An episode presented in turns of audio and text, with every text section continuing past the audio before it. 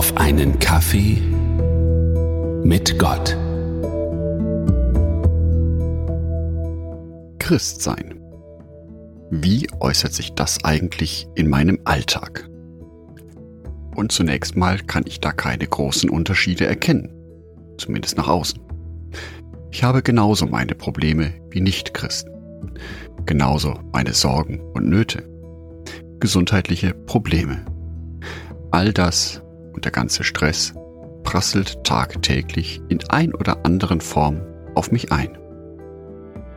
Das geht Atheisten, Buddhisten und wie sie alle heißen, ganz genauso.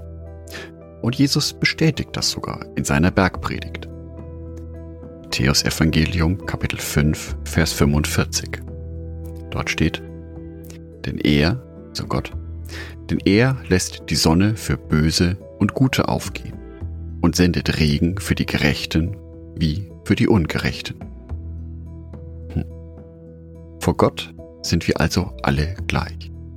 Wir werden alle gleich getroffen von den Härten des Lebens. Warum dann also die Mühe machen mit dem ganzen Gottesdienst, Gebeten, Bibelstudium und so weiter, wenn es mir doch eh nichts bringt? Aber werfen wir doch mal einen Blick auf die Lebensperspektive von Menschen, die Gott nicht kennen. Für die ist alles, was sie haben, dieses Leben auf dieser Welt. Sie arbeiten genauso, sie lösen ihre Probleme, sie haben auch ihre glücklichen Momente. Aber ohne christliche Hoffnung endet das Leben mit dem Tod. Alles, was es zu erreichen gibt, was es zu erleben gibt, ist auf diese Welt beschränkt. Alles, was es zu erreichen gilt an Erfolgen, ist hier beschränkt. Beschränkt auf die gegebene Lebenszeit. Das Leben eines Christen wird aus einer anderen Perspektive geführt.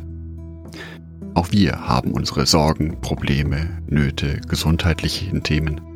Mit all dem schlagen wir uns genauso herum wie Nichtchristen.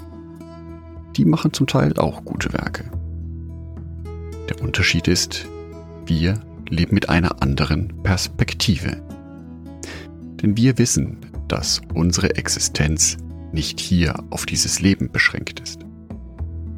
Wir wissen, dass etwas Großartiges auf uns wartet.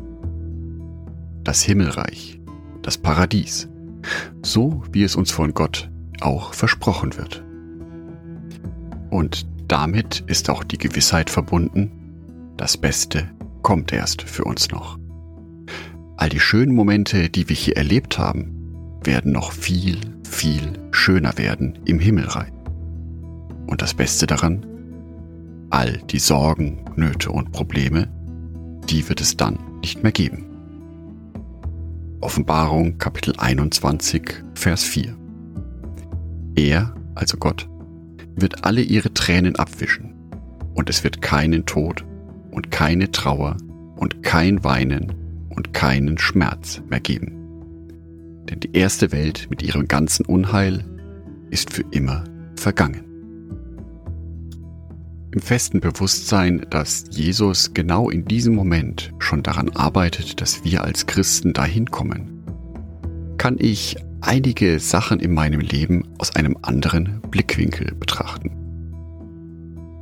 Letztlich ist alles, was ich hier auf dieser Welt erlebe, eine Zwischenstation. Eine Zwischenstation, um dahin zu kommen, wo ich wirklich hin möchte.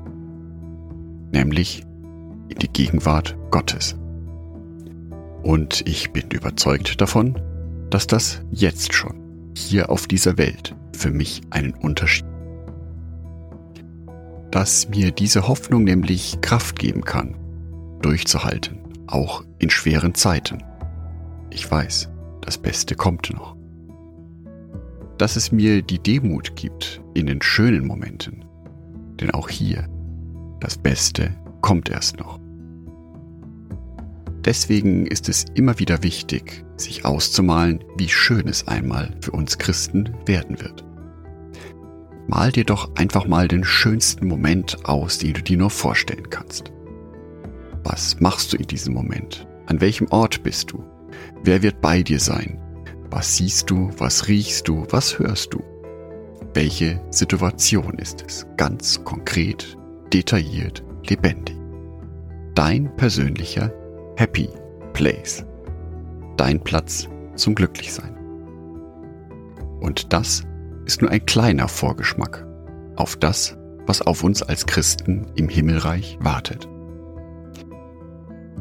Ich wünsche dir, dass du im festen Bewusstsein heute leben kannst, dass das Beste für dich noch kommt.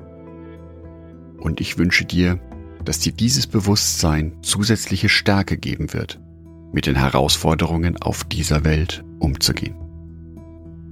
Andacht von Jörg Martin Dornert.